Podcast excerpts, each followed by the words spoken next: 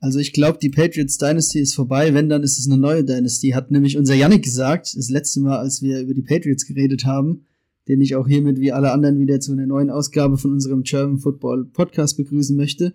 Heute mit einem ganz besonderen Special Guest, den wir jetzt neu in unserem Aufgebot haben, den ich euch gleich nochmal vorstellen werde oder er übernimmt das vielleicht einfach selber. Dann werden wir uns heute mal der Defense-Seite von den Free Agents zuwenden und mal schauen, was da passiert ist. Das ist das letzte Mal so ein bisschen hinten runtergefallen, bevor es dann wirklich losging mit den neuen Deals.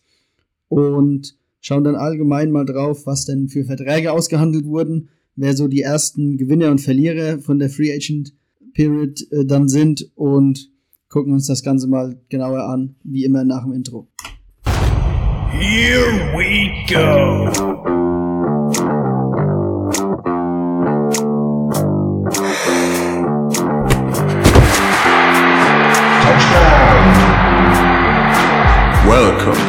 To the German Football Podcast.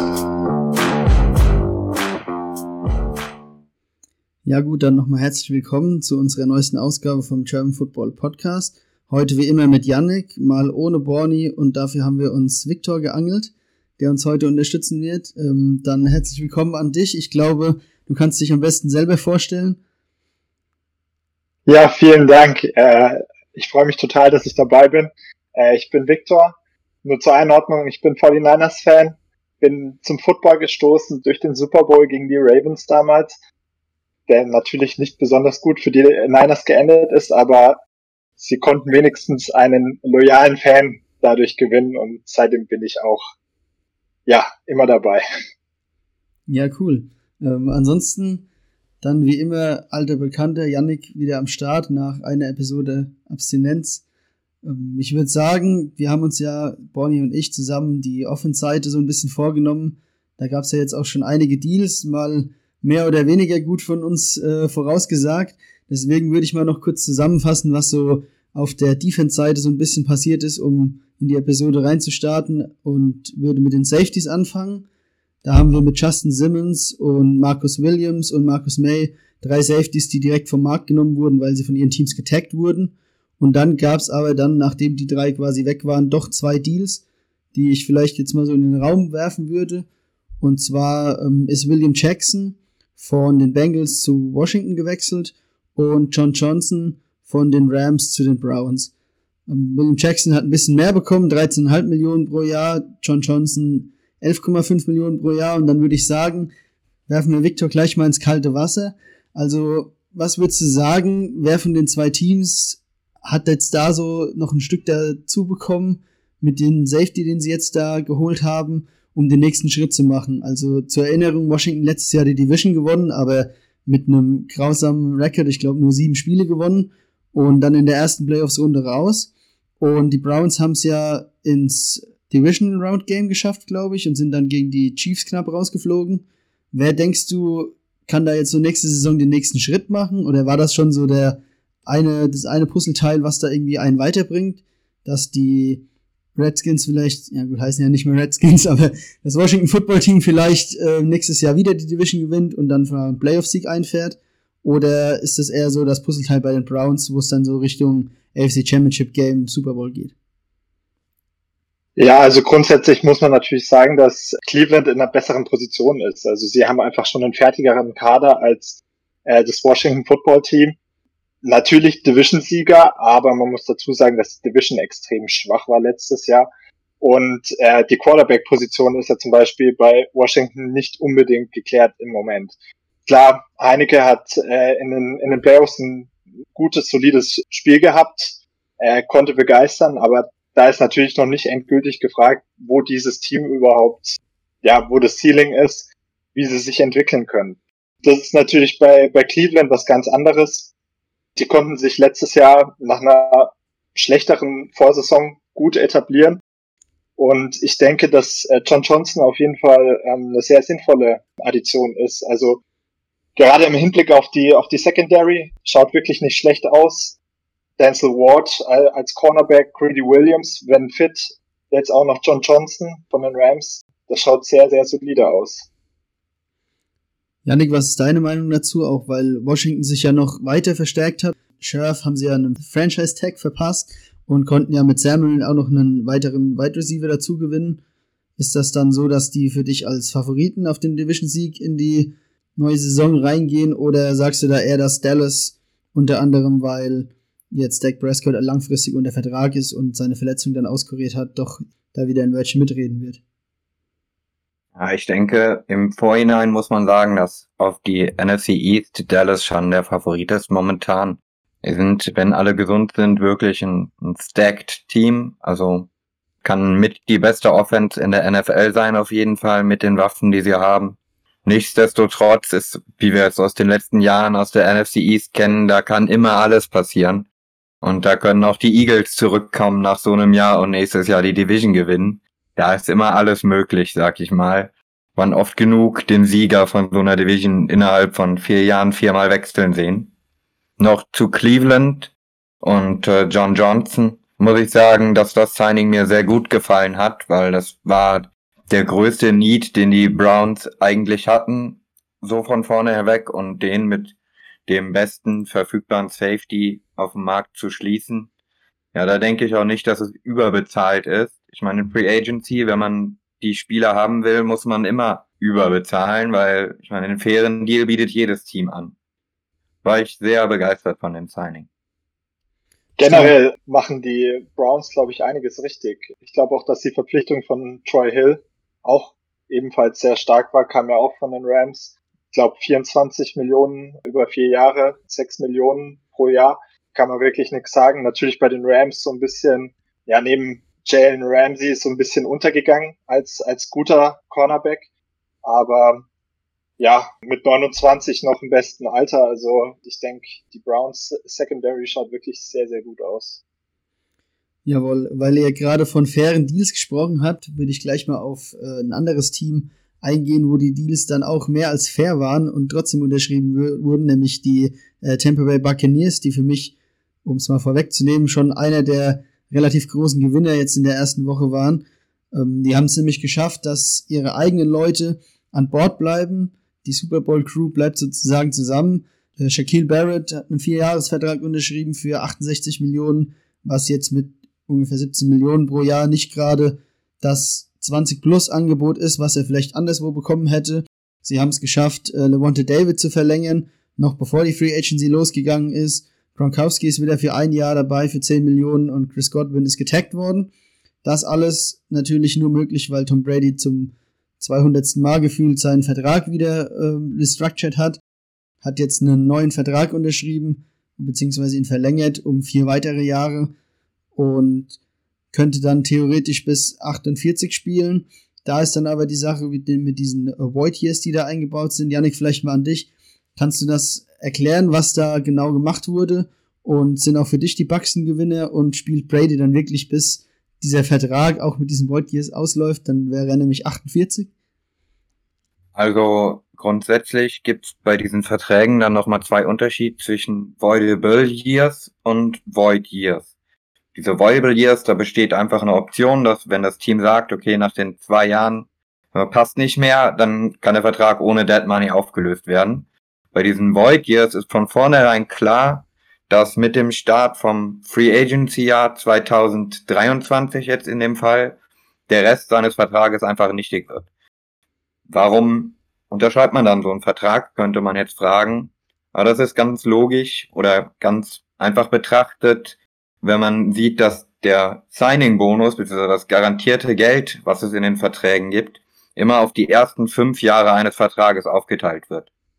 Das heißt, den Cap-Hit, den Brady jetzt vielleicht dieses Jahr hätte, oder für die nächsten zwei Jahre hätte, wird dann einfach auf die nächsten fünf Jahre aufgeteilt und die Bucks nehmen dann in den drei Jahren, die dann wegfallen von dem Vertrag, praktisch dieses Geld als Dead Money mit, einfach nur um das Cap ein bisschen zu strecken, um jetzt für die nächsten ein oder zwei Jahre, wie gesagt, dieses Squad, was sie jetzt haben, zusammenhalten zu können. Ähm, danach sieht es natürlich wieder so aus, dass man dann noch drei Jahre einen Cap-Hit rumschleppt für einen Spieler, der schon gar nicht mehr bei sich im Team ist. Man hat zum Beispiel jetzt bei den Patriots letztes Jahr gesehen, wo das dann hinführte, wenn man dann die Free Agency mit sieben Millionen Cap Space anfängt endet man da, dass man irgendwann im Oktober Cam Newton als Quarterback sein. Das ist, glaube ich, auch die perfekte Überleitung zum nächsten Team, das mächtig Alarm gemacht hat in der ähm, Anfangszeit von der Free Agency. Bill Belichick ist rausgegangen und hat alles, was nicht nied- und nagelfest war, sofort unter Vertrag genommen. Um das mal irgendwie zusammenzufassen, der erste Move war, Cam Newton zurückzuholen. Dann haben sie ihm mehr als genug Leute zur Seite gestellt mit Aguilar, der für zwei Jahre geholt wurde. Dann kam mit Jono Smith ein guter Tight End dazu. Dann hat man sich gedacht, naja, wenn man einen Tight End haben kann, ist ja noch ein anderer da. Hunter Henry auch noch gesigned. Kendrick Brown als zweiten Wide Receiver geholt und auf der anderen Seite des Balls auch nicht untätig gewesen. Jalen Mills als Cornerback, den Nose Tackle von den Dolphins, dessen Namen ich nicht aussprechen kann. Defensive End von den äh, Packers, war neu zurückgeholt von den Dolphins, ihren Center Andrews gehalten und mit Matt Judon nochmal einen Pass Rusher dazugeholt. Kann man fast sagen, halber Kader ausgetauscht und in drei Stunden 146 Millionen rausgebrannt. Also es ist noch nicht mal das Ende der Fahnenstange erreicht, weil äh, an Fournette sind sie anscheinend auch dran. Und dann äh, frage ich mal Victor, was ist mit Bill Belichick los? So kennt man ihn ja gar nicht. Und sind das für dich eher Top-Moves oder geht das eher in Richtung Flop? Ähm, ja, also ich denke, das muss man von Deal zu Deal sehen. Es gibt ein paar Deals, da habe ich schon ein bisschen mit dem Kopf geschüttelt. Da sehe ich auch nicht unbedingt ja den, den großen Upside. Äh, Matt Judon zum Beispiel. Letztes Jahr eine eher etwas mäßigere Saison gehabt. Das Jahr davor 9,56. Äh, dieses Jahr waren es, glaube ich, 6,56. Das ist schon ein Haufen Geld, was man da einem Pass-Rusher entgegenwirft, der ja, der letztes Jahr noch nicht mal Double-Digit Sex hatte. Andererseits, äh, Kyle Venoy finde ich ein super Signing wieder, hat super funktioniert ähm, im Scheme von den, von den Patriots und man muss ja auch dazu sagen, dadurch, dass er letztes Jahr zu den Dolphins gegangen ist, konnte man noch einen zusätzlichen Pick einheimsen und ihn jetzt quasi wieder zurückholen. Also das ist schon optimal gelaufen, würde ich mal sagen. Janik, was sagst du dazu, gerade als Patriots-Fan? Bist du begeistert davon, dass Cam Newton auch nächstes Jahr der Quarterback ist? Oder denkst du, da tut sich noch was, wenn man so die Offense aufbaut, um da vielleicht einen Rookie-Quarterback zu holen und da reinzuwerfen, wenn man ihm so viele Waffen außenrum zur Seite stellt? Und was sagst du zu den Deals? Also, was hat dir da gut gefallen? Um mal kurz direkt beim Matt Judon Deal zu bleiben. Vor allem ist es ja so, dass die Patriots ja mit Chase Winovich und dem anderen Michigan-Spieler, dessen Name mir jetzt gerade nicht einfällt, den sie letztes Jahr gepickt haben, in den letzten zwei Jahren zweimal eigentlich hoch Edge Rusher gepickt haben im Draft und jetzt Matt Judon als Dritter praktisch mit in dieses Roleplay reinkommt. Da muss man sehen, aber Bill Belichick mag viele Defense-Liner und bei ihm muss auch kein Defense-Liner mehr als 10 Sacks machen. Wenn du da Pass-Rusher bist, dann kommst du bei zweiter und lang und bei Third Down aufs Feld. Du brauchst nicht bei First Down auf dem Feld zu stehen. Ja, deswegen scheint er meiner Meinung nach immer sehr viele Defense-Liner, die auch grundsätzlich auch manche das Gleiche können, aber auch viele sehr unterschiedliche Skills haben. Ja. Zur Offense dann. Ich denke, als Quarterback sieht man, so wie die es jetzt aufbauen, auch mit Ted Karras noch einen zusätzlichen Backup-O-Liner für vier Millionen für ein Jahr von den Dolphins gesigned. Der war letztes Jahr alle Spiele gestartet für die Dolphins auf Center. Und ähm, ich denke, das ist die perfekte Situation, um da einen Rookie QB hinzusetzen. Man hat mit Cam jemanden, der zumindest so kompetent ist, dass er als starker Leader im Locker Room etc. Ähm, so einem Rookie zeigen kann, wie man sich als NFL-Profi verhält. Cam Newton ist kein Problem, wenn du ihn das Jahr starten lässt und den Rookie erst nach Woche 8 oder nach deiner Bye Week, was auch immer, starten lässt. Also ich tippe da schon sehr darauf, dass da noch ein Rookie QB dazukommen wird. Aber glaubst du, dass an der Position in der ersten Runde überhaupt noch ein guter äh, Rookie QB äh, verfügbar sein wird? Ich meine, die Patriots picken an, an 16? 15. 15. Äh, denkst du, dass da noch jemand Gutes verfügbar ist oder dass man eher schaut, Day 2 QB, den man langfristig irgendwie aufbauen will? Ich denke eher an Trade-Up. Ich meine, man hat zuletzt erst mit Stidham einen QB in der vierten Runde gepickt und der versauert auf dem Roster und niemand, also das Team vertraut ihm nicht. Und ich denke, ähm, ich habe heute irgendwo gelesen, dass die Patriots anscheinend äh, Justin Fields ziemlich heftig scouten würden und ähm, auch eine hohe Meinung innerhalb des Buildings eine hohe Meinung auf Justin Fields liegen. Gut, ich meine, der ist Nummer zwei oder Nummer drei Quarterback in den meisten Mocks, da müsste es dann schon ordentlich nach oben gehen.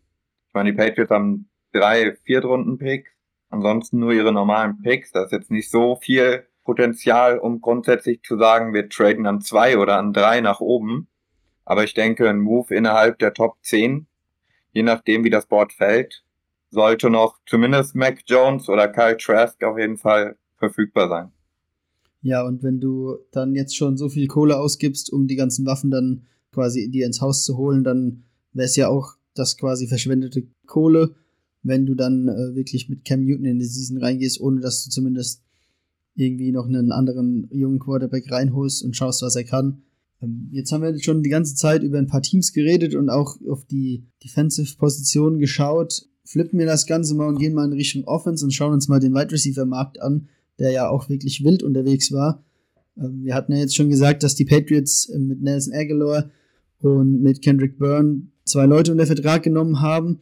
Die zwei Top-Leute, Robinson und Godwin, sind, wie es fast schon zu erwarten war, getaggt worden.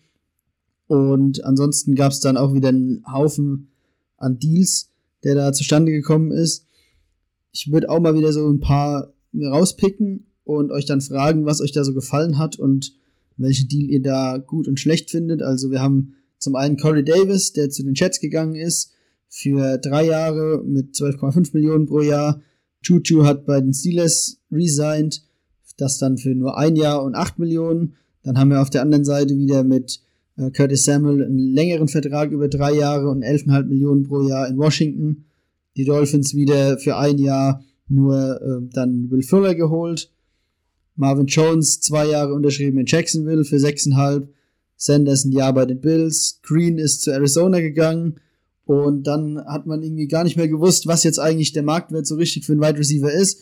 Und dann kommt Kenny Golladay um die Ecke und unterschreibt einen Vierjahresvertrag für 72 Millionen bei den Giants. Was ist da so ein Signing, was euch da besonders anspricht? Also wer hat da einen Schnapper gemacht, wenn es gerade mit den anderen Verträgen vergleicht? Also um mal anzufangen, mir hat der Deal von, von Fuller bei den Dolphins besonders gut gefallen. Sehr niedriges Risiko, aber potential high reward für die Dolphins. Ähm, ich denke, man kann erstmal schauen, wie er überhaupt in die Offense reinpasst. Äh, auch im Hinblick darauf, wie, wie Tour sich entwickelt, ähm, ob er mit Tour eine, eine Chemistry aufbaut. Mit Devontae Parker hat man potenziell schon einen ja, Number One Guy im Roster. Er hatte eine etwas schwächere Saison äh, letztes Jahr. Ja, wenn die, wenn die Defenses sich auf Fuller und Parker äh, konzentrieren müssen, dann denke ich, dass, dass beide äh, extrem davon profitieren werden und eben auch, auch Räume für weitere Receiver wie Preston Williams oder so da sind. Ja, und den Tight End mit Mike Gesicki sollen wir da ja auch nicht vergessen, der äh, ja dann für die kurzen Pässe, wenn gerade mit Will Fuller, der ja das Feld dann eher lang zieht, noch eine neue Sp äh, Anspielstation dazugekommen ist, dass man den dann über die Mitte dann wieder anspielen kann. Janik, wie sieht's bei dir dann aus? Gibt's die Jamar Chase hoch und dann haben die Dolphins mit das beste Receiving Corp der Liga. Dann hat äh, Tua definitiv keine Ausreden mehr, weil die O-Line ist ja auch sehr solide, ähm, auch viel Draftkapital rein investiert und äh, wenn es dann nicht klappt, dann können sie entweder einen Deal einfädeln für Watson zum Beispiel oder nächstes Jahr einen Quarterback draften. Ja. Ähm, Yannick, die Frage mal noch an dich. Äh, wer von den Wide Receivers hat einen Vertrag unterschrieben, wo du sagst, das äh, war auf jeden Fall überbezahlt? Oder gibt es da irgendein Signing, wo du sagst, das passt vom Teamfit überhaupt nicht? Was ich sagen muss, ist jetzt nicht unbedingt aus Teamsicht, sondern als aus Spielersicht finde ich den, also das, was Juju gemacht hat mit Pittsburgh, richtig dumm weniger Geld genommen, um wieder bei Pittsburgh zu spielen. Und Ben Roethlisberger ist noch ein Jahr älter, hat noch weniger Arm. Ich meine, besser wird es bestimmt nicht mehr für nächstes Jahr, dass er nächstes Jahr einen dicken Vertrag kassiert. An dem seiner Stelle hätte ich dieses Jahr das Geld, was auf dem Tisch liegt, genommen. Zum Beispiel ja von den Ravens. Lag ja ein deutlich höheres Angebot vor, als das, was er jetzt tatsächlich angenommen hat. Ja, da bin ich auf jeden Fall kein Freund von, an der Stelle zurück zu den Steelers zu gehen für einen Einjahresvertrag für weniger Geld, wenn anderswo Mehrjahresverträge mit garantiertem Geld auf dem Tisch lagen. Ich glaube auch, dass die Chiefs ja dran waren und äh, mit Patrick Mahomes als, als Quarterback, äh, auch wenn es nur ein Einjahresdeal gewesen wäre, dann wäre auf jeden Fall nächsten Sommer deutlich mehr drin gewesen. Ich denke, äh, ja, da wäre eine, eine gute Waffe im Slot gewesen, so als Ersatz für Sammy Watkins wahrscheinlich. Also das hätte mir wahrscheinlich auch gut gefallen, aber ja, muss er selber wissen. Ja, dann äh, gehe ich mal auf ein Team ein, das meiner Meinung nach einen Wide Receiver unter Vertrag genommen hat, was wenig Sinn macht. Und zwar finde ich, dass AJ Green bei Arizona für 6 Millionen doch schon einen relativ dicken Vertrag noch abgegriffen hat, dafür, dass er in den letzten zwei Jahren erst verletzt war und dann in der Bengals Offense nicht mehr so eine große Rolle gespielt hat. Gut, man kann jetzt sagen, man muss erstmal abwarten, was mit Larry Fitzgerald ist. Und auf der anderen Seite hast du ja immer noch die Andrew Hopkins stehen, der da wahrscheinlich die Hauptaufmerksamkeit der Abwehr auf sich zieht. Aber trotzdem haben ja auch die Cardinals zum Beispiel mit Christian Kirk ja junge Receiver eigentlich, die man selber hätte aufbauen können. Und jetzt setzt man den mit äh, AJ Green so einen Veteran vor die Nase, sage ich jetzt mal, dem du 6 Millionen bezahlst und du bezahlst ihm ja keine 6 Millionen, dass er dann irgendwie als vierter Receiver die meiste Zeit draußen steht, sondern der wird ja da schon so in die Nummer 2 oder Nummer 3 Wide Receiver Rolle dann schon gehen, aber wie gesagt, wenn Larry Fitzgerald da noch zurückkommt, sehe ich so ein bisschen Christian Kirk hinten runterfallen, obwohl der eigentlich auch kein schlechter ist und man da ja eigentlich auf seine eigenen Leute hätte setzen können. Ja, ich denke auch, man tut Kirk damit definitiv keinen Gefallen. Ein konstantes Spiel war, war sein, sein fehlender Faktor. Er hat immer mal wieder Flashes gezeigt, auch mit, mit Spielen, wo er ja super Touchdowns gefangen hat. Ich habe das Signing auch nicht so ganz verstanden. In Arizona war so der, der Schrei nach einem konstanten zweiten Wide Receiver hinter Hopkins sehr hoch. Deswegen waren sie ja auch schon so ein bisschen letztes Jahr immer wieder im Gespräch, so wenn es um Trades ging, ähm, ob sie sich da jemanden zweiten noch ins Boot holen. Dass es jetzt AJ Green ist, weiß ich nicht unbedingt auch, ob das der richtige Fit ist. Natürlich bringt viel Erfahrung mit, aber ja, ich weiß nicht, ob es für das Geld nicht, nicht einen besseren Value gegeben hätte. Ja, mein Value-Pick da nämlich ist äh, tatsächlich von den Jaguars, die sich Marvin Jones geschnappt haben von äh, den Detroit Lions. Der kostet nämlich äh, in seinem Zweijahresvertrag auch nur ein bisschen mehr als 6 Millionen pro Jahr. Und wenn man das dann mit Kenny Golladay vergleicht, der ja vom gleichen Team kommt, wo ich bei den Lions eigentlich nie so richtig sagen konnte, wer da jetzt der äh, klare Nummer 1 Receiver ist von den zwei, und der kriegt 18 Millionen pro Jahr mit einem Vierjahresvertrag, dann äh, kommt Marvin Jones auf jeden Fall als deutliches Schnäppchen daher. Und wenn man dann überlegt, du kannst jetzt mit Marvin Jones für 6,25 Millionen Euro rechnen oder du holst dir einen AJ Green, wo du nicht mehr weißt, ob er fit ist, für 6 Millionen ins Boot, dann ähm, würde ich da sagen, vom Value her ist der Marvin Jones Deal für Jacksonville, gerade für Jacksonville, die ja ähm, auch so schon einen ganz guten Wide Receiver Core haben mit äh, DJ Chark zum Beispiel, der dann vielleicht so die Nummer 1 Rolle inne hat, finde ich, das ist auf jeden Fall für den neuen Quarterback, den sie dann wahrscheinlich holen werden, ein ganz guter Deal oder für Jacksonville allgemein ein ganz guter Deal, dass man dann wahrscheinlich Trevor Lawrence noch eine zweite Anspielstation da zur Verfügung stellt. Definitiv. Äh, das Signing von Emmanuel Sanders bei den Bills hat mir auch besonders gut gefallen. Äh, Sanders wurde ja entlassen bei den Saints, weil die ja doch etwas Cap-Probleme hatten, aber ist nach wie vor ein sehr verlässlicher Wide Receiver. Und aus 49ers Zeit kann ich auch sagen, dass er sehr beliebt im Team war. Hat auch den Jungen immer wieder weitergeholfen und ja, hat auch einfach für gute Chemistry so innerhalb der Wide Receiver Crew gesorgt. Deswegen, das Signing hat mir auch auf jeden Fall sehr gefallen. Ist auch nur ein One-Year-Deal. Also, wenn es nicht passt, dann kommt man da auch gut raus. Dann würde ich sagen, legen wir den Fokus oder schieben wir den Fokus mal weg von den Wide right Receivers, über die wir jetzt lange geredet haben, und gehen mal ein bisschen hin zu den Running Backs. Ähm, Yannick, eine Frage an dich. Gibt es da irgendein Signing, das dich irgendwie vom Hockey gehauen hat? Weil die Top zwei Leute, ist jetzt mal mit Aaron Jones und Chris Carson, haben ja jeweils ihre Teams nicht verlassen, sondern dann ähm, Aaron Jones bei den Packers verlängert und Carson bei den Seahawks. Was sagst du zu den zwei Deals? Sind die zu hoch oder hätte man da vielleicht den Running Back lieber ziehen lassen sollen? Und gibt es irgendeinen anderen Deal, der jetzt noch gemacht wurde von anderen äh, Running Backs, der dich da irgendwie besonders umgehauen hat? Ja, dazu muss man sagen, dass ich finde, dass zwischen jetzt Chris Carson und Aaron Jones man nochmal ganz klar unterscheiden muss. Chris Carson ist ein Running Back für dein Team und Aaron Jones ist eine Waffe. Also den kannst du in der Offense aufstellen. Ich nehme an, wenn die einen Slot Receiver brauchen in Green Bay, kann er sich auch noch da aufstellen, das auch noch gerade spielen. Und ähm, deswegen fand ich es auch sehr wichtig, dass sie den frühzeitig direkt vom Markt genommen haben und äh, die Verlängerung klar gemacht haben. Auch gerade für die Stabilität in der Packers Offense sehr wichtig. Also das musste sein, also die hätten ihn niemals erlauben dürfen, den Markt zu erreichen. Dann wäre er weg gewesen, dann hätte er einen Le'Veon Bell-artigen Deal bekommen irgendwo. Ja, was, äh, Victor, was mit Chris Carson? Bist du begeistert, dass äh, er jetzt noch für ein paar weitere Jahre in der Division ist oder hättest du lieber gesehen, dass er woanders hingeht? Ich sehe Chris Carson als sehr, sehr soliden Running Back. Ich denke auch, dass der Deal jetzt nicht besonders risikobehaftet ist für die Seahawks. Man kommt eigentlich relativ gut raus aus dem Deal. Ich habe jetzt nicht so ganz äh, die Details gerade auf dem Schirm, aber ich glaube, dass man nach dem zweiten Jahr eigentlich ohne Dead Cap auch rauskommen würde. Dementsprechend ähm, den Leadback im Roster zu halten, ist natürlich immer eine gute Sache und wenn man ihn auch nicht überbezahlen muss, dann ist es umso besser. Gibt es dann noch irgendwie, wenn wir jetzt über die Top 2 Leute gesprochen haben, die dann ihr Team nicht gewechselt haben, irgendeinen anderen Running Back, wo ihr sagt, der äh, Vereinswechsel hat irgendwie Sinn gemacht für den Running Back selbst oder für das Team? Konnte sich da irgendjemand mit einem guten Running Back noch verstärken? Also ich bin mal gespannt, was äh, Jamal Williams macht bei den Lions. Da bin ich auch, also ich bin wirklich sehr gespannt, wie, wie seine Rolle wirklich auch ist, weil man hat ja mit DeAndre Swift ähm, einen sehr jungen Running Back, der auch letztes Jahr wirklich im Laufe der Saison immer mehr beweisen konnte, dass er eine größere Rolle verdient hat.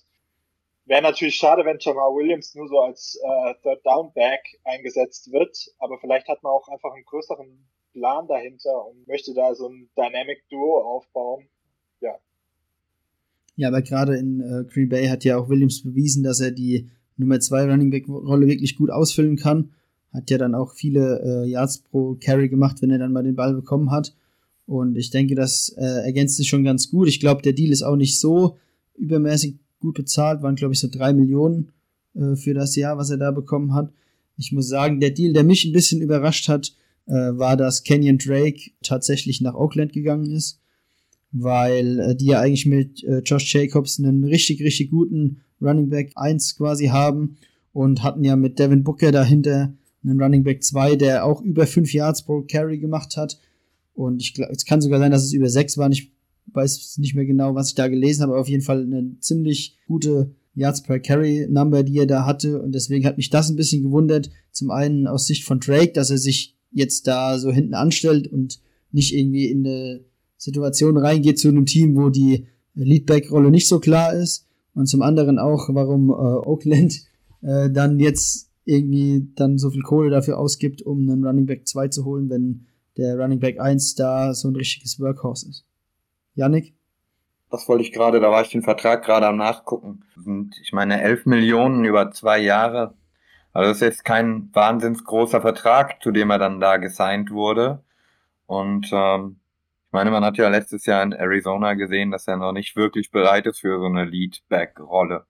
Und dann lieber ein Jahr, wie es jetzt Kareem Hunt ja auch macht, hinter Nick Chubb, ein Jahr oder zwei Jahre hinter irgendeinem wirklichen Workhouse-Leadback verbringen und das Beste aus den Carries machen, wenn dann, während Josh Jacobs die Defense äh, müde läuft und man selber so als Change of Pace Back agieren kann, kann einer Karriere auch einen gewissen Vorschub geben.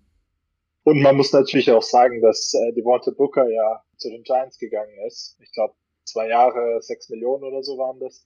Deswegen ein kleines Loch war schon da, was man füllen musste, aber ist die Frage, ob man das nicht besser mit einem mit einem Running Back aus der Draft füllen kann.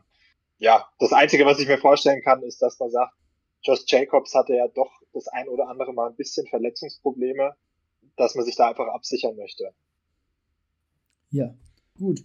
Dann äh, würde ich sagen, kommen wir mal zu den dicken Jungs vorne und schauen uns mal, äh, um das Ganze so ein bisschen abzurunden, bevor wir dann nochmal über Gewinner und Verlierer diskutieren, die O-Line so ein bisschen an. Da gab es ja jetzt auch ein paar Deals. Corey Lindsley ist zu den Chargers gegangen für 12,5 Millionen pro Jahr, ist jetzt der highest paid Center. Ich denke, das ist auf jeden Fall verdient und macht auch für beide Teams, beide Seiten eigentlich auch wirklich Sinn. Und ähm, weil wir jetzt natürlich einen 49ers-Fan am Start haben, möchte ich natürlich mit dir, äh, Vic, noch zwei andere Deals diskutieren. Zum einen ist ja gelungen, dass Trent Williams langfristig unter Vertrag genommen wurde für sechs Jahre und 128 Millionen. Das sind 23 Millionen pro Jahr. Und neben ihm habt ihr dann auch noch abgegradet sozusagen auf Center und habt mit Alex Mack einen ganz erfahrenen Mann geholt, der zuvor bei den Atlanta Falcons war. Was hältst du von den zwei Verträgen? Denkst du, das war bitte nötig nach dem Jahr, dass man jetzt da vorne mit so einer Run-basierten Offense auch wirklich nochmal die O-Line upgradet? Also, was ist da deine Meinung dazu? Ja, also grundsätzlich ähm, war eigentlich klar, dass das Signing von, von Trent Williams oberste Priorität für die Niners dieses Jahr hat. Also ich, ich glaube, von keinem Experten gelesen, der gesagt hat, draftet lieber einen Left Tackle in der ersten Runde und lasst Williams gehen. Ich denke, deswegen war das schon der oberste Need und natürlich ist der Vertrag, wenn man sich ihn anschaut, mit seinen 138 Millionen und 60.000. Die 60.000 sind ja extra nur, damit man der äh, highest paid äh, O-Liner of all time ist. Aber wenn man sich die Vertragsstruktur anschaut, äh, es sind 55 Millionen garantiert und der 221 und 222 Cap Hit ist eigentlich relativ niedrig gehalten. Also in dem Sinne sind die ersten zwei Vertragsjahre relativ teamfreundlich. Und wenn ich mich richtig erinnere, kommt man nach drei Jahren eigentlich relativ gut aus dem Deal raus. Das wären dann nach drei Jahren irgendwie 60 Millionen gewesen, die, die Williams da verdient hätte. Ja, Williams ist nicht mehr der Jüngste. Das muss man bei dem Ganzen schon bedenken. Aber wenn man halt nach drei Jahren die Möglichkeit hat, gut rauszukommen, da, da dürfte er dann 35 oder 36 sein. Und ich denke, das wäre dann durchaus respektabel.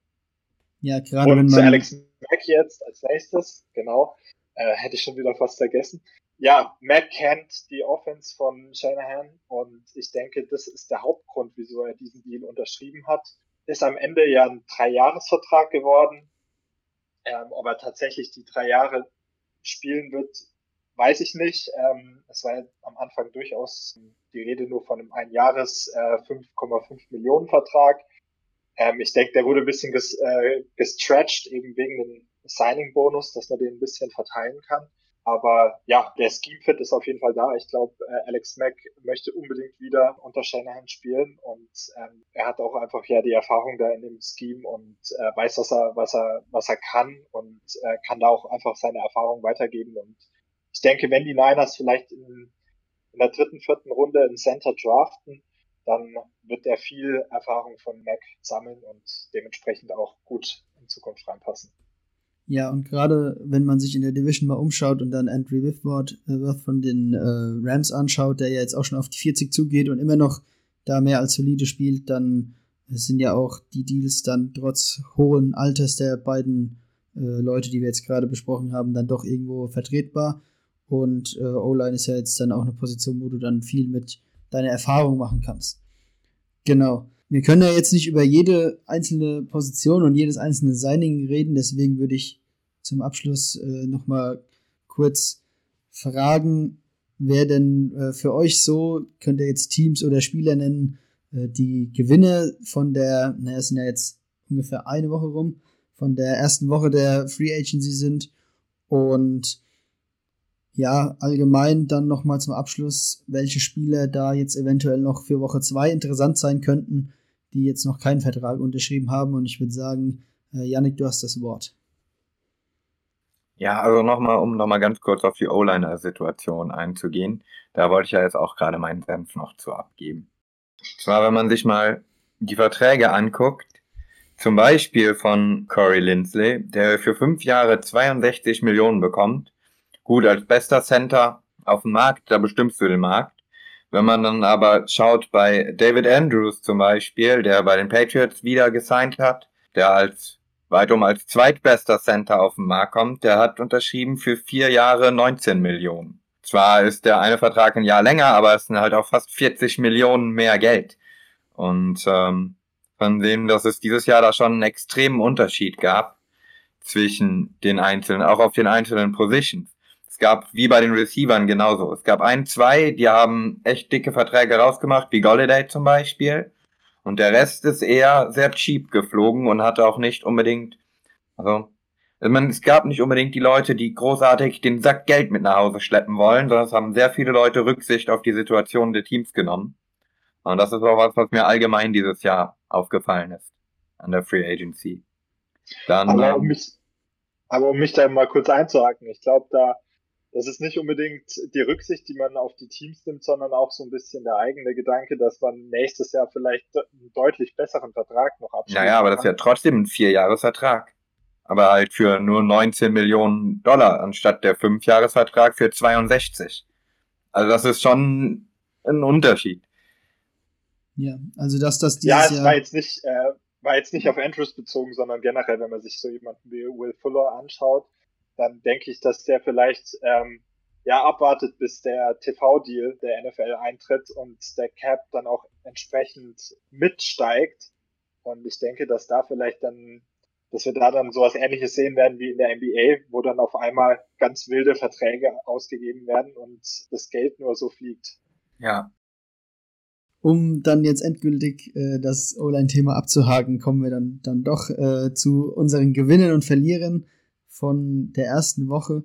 Da wir es jetzt schon kurz hatten, fasse ich auch nochmal zusammen, dass das wahrscheinlich schon eine relativ ungewöhnliche Free Agency war. Ich hatte auch das Gefühl, dass jetzt in der ersten Woche nicht so die Deals abgeschlossen wurden, wie es sonst schon öfters mal der Fall war. Das heißt, es gibt auch noch ein paar Leute, die in Woche 2 auch noch ähm, verfügbar sind und auch noch ein paar gute Leute. Da werden dann äh, erfahrungsgemäß meistens die äh, besten Deals abgeschlossen, was so Value angeht dass man Leute, die vielleicht verletzt waren oder einen Down Year hatte, hatten, dann äh, für einen ganz guten Preis bekommen kann. Deswegen würde ich mal überleiten zu Victor und ihn fragen, wer sind denn so deine Gewinner und Verlierer von der ersten Woche und gibt es irgendjemanden, auf den man jetzt in der zweiten Woche noch ganz besonderes ein Auge haben sollte? Also, ich fange mal mit der letzten Frage an. Ich würde auf jeden Fall ein Auge auf Kawan Williams werfen. Ein Niner. Ich bin nach wie vor noch begeistert von ihm und würde mich auch freuen, wenn er bleiben würde. Er ist wirklich ein sehr zuverlässiger Nickel-Cornerback. Dementsprechend, da bin ich mal gespannt. Ich habe überhaupt keine Ahnung, in welche Richtung das gehen könnte, ob er vielleicht doch einen langfristigen Vertrag nochmal sucht oder ob er sagt, er unterschreibt lieber einen Einjahresvertrag, auch natürlich bei den Niners. Ähm, und dann ein anderer Name ist natürlich Dory Jackson ist ja doch noch relativ jung mit, mit 25 Jahren, hat eigentlich ja immer sehr gut in Coverage gespielt, ähm, hatte aber halt sehr Probleme mit äh, Verletzungen. Und da bin ich einfach mal gespannt, ob da ein Team bereit ist, ihm einen größeren Vertrag zu geben oder ob das auch wieder nur auf einen Einjahresvertrag, so ein äh, One-Year-Prove-It-Deal rausläuft. Jetzt zu meinen Gewinnern. Ich würde sagen, dass Browns auf jeden Fall für mich einer der größten Gewinner sind. Ich denke, sehr gute Deals. Wir hatten es ja schon angesprochen. John Johnson, Troy Hill, die Secondary verstärkt, sehr sinnvoll. Ähm, dazu noch, Linebacker war ja auch so ein Need. Da hatten sie ja noch Anthony Walker geholt, der zuletzt bei den Colts gespielt hat. Sehr, sehr guter Run-Defender. Dementsprechend, das wären so für mich die, die, die größten Gewinner. Ähm, ich sehe auch die Niners als Gewinner. Äh, Williams gehalten, Mac geholt, also Olan verstärkt. Ähm, und dazu noch zwei, zwei Cornerbacks gehalten. Also ich hatte nicht damit gerechnet, dass Jason Verrett für 5,5 Millionen pro Jahr, ähm, ist nur ein Einjahresvertrag, aber dass der, dass der noch bleibt. Dazu äh, Emmanuel Mosley gehalten. Das heißt, äh, man hat eigentlich nicht, nicht mehr unbedingt einen Need, den man unbedingt äh, muss und äh, kann eigentlich im, im Draft, äh, hat, hat sehr viele Möglichkeiten. Also man muss nicht unbedingt in Runde eins auf einen Tackle gehen oder auf einen Cornerback. Deswegen sind das für mich die beiden großen Gewinner.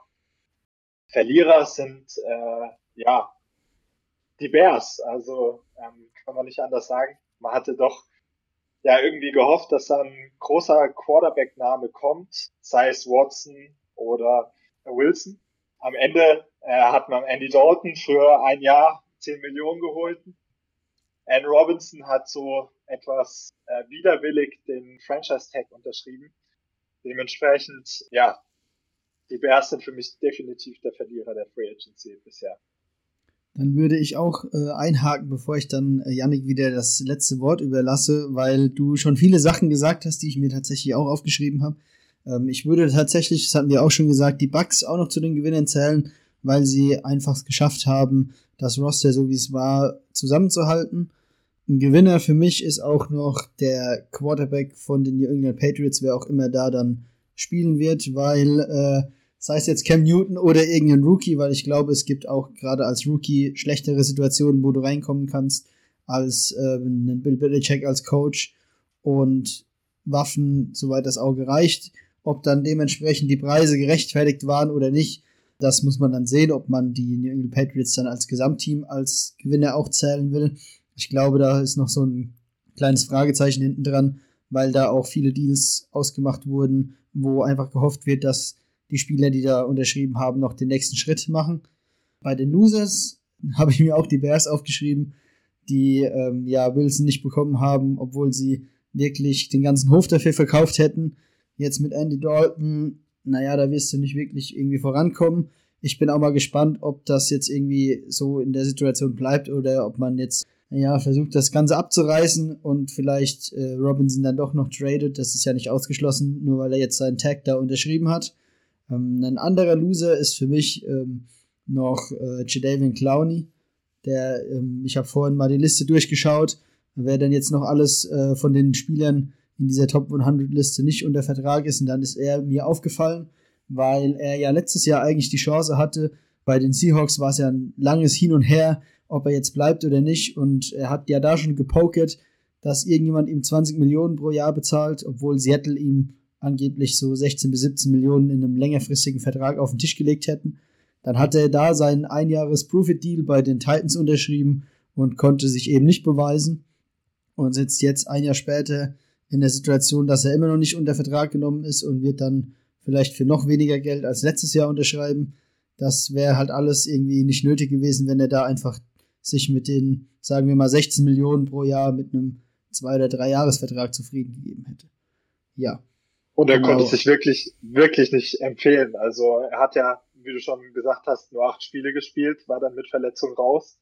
Ähm, wenn ich es richtig in Erinnerung habe, 0-6. Also das ist natürlich für einen Pass-Rusher nicht unbedingt optimal. Ja, genau. Bei den Spielen, auf die man vielleicht noch so ein Auge haben sollte, finde ich schwer, weil jetzt wirklich eine ganze Stange an Spielern kommt, die doch noch interessant sind.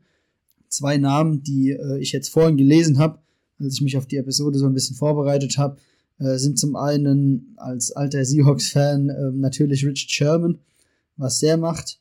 Der ist ja jetzt auch wieder Free Agent, hat ja sowohl bei den Seahawks als auch bei den 49ers eigentlich überzeugen können. Jetzt bei den 49ers letztes Jahr auch wieder noch eine ganz gute Saison gespielt. Ist jetzt auch nicht mehr der Jüngste, aber Patrick Peterson hat ja jetzt auch nochmal einen Vertrag bekommen bei Minnesota.